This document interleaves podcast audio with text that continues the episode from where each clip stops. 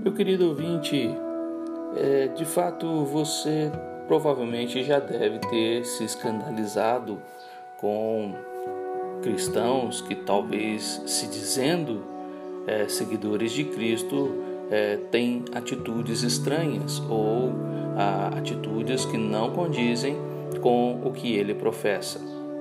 Mateus capítulo 18, o apóstolo é totalmente inspirado pelo Espírito Santo ao relatar e ordenar os seus eventos. E antes, porém, é, precisamos entender algumas palavras. Por exemplo, no versículo 4, quando ele diz sobre humilhar, não significa ser envergonhado, mas se tornar humilde, se colocar em posição mais baixa, ter uma opinião modesta de si mesmo, ausência de arrogância. No versículo 6, quando ele fala de tropeçar, não significa esbarrar ou bater numa pedra ou, ou degrau, mas seduzir ou provocar alguém a fazer algo errado, que é o mesmo sentido de escândalo do versículo 7. Diferente do que muitos pensam sobre escândalo como algo que deixa alguém horrorizado, assustado, envergonhado pelo que viu o outro fazer.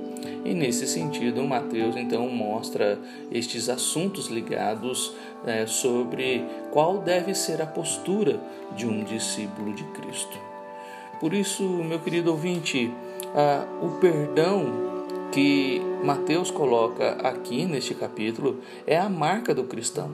Mas só perdoamos porque o Pai nos perdoou. Somente aqueles que se humilham como uma criança, no versículo 3 e 4, mostram verdadeira conversão e podem perdoar aqueles que estão perdidos, que fazem tropeçar e escandalizam, que fogem do restante do rebanho que precisam ser perdoados setenta vezes sete.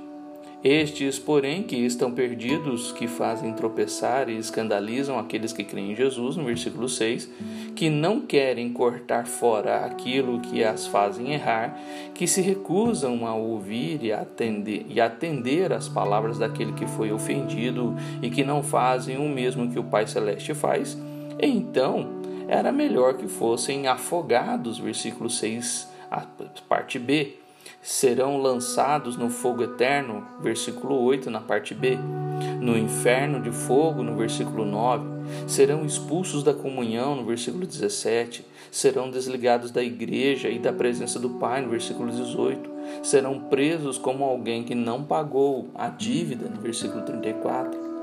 Somente um coração humilde é capaz de perdoar as ofensas os tropeços e os escândalos de outro irmão. Seja um discípulo de Cristo com o coração de uma criança. Perdoe quem pecar contra você. Faça o mesmo que o Pai fez por você.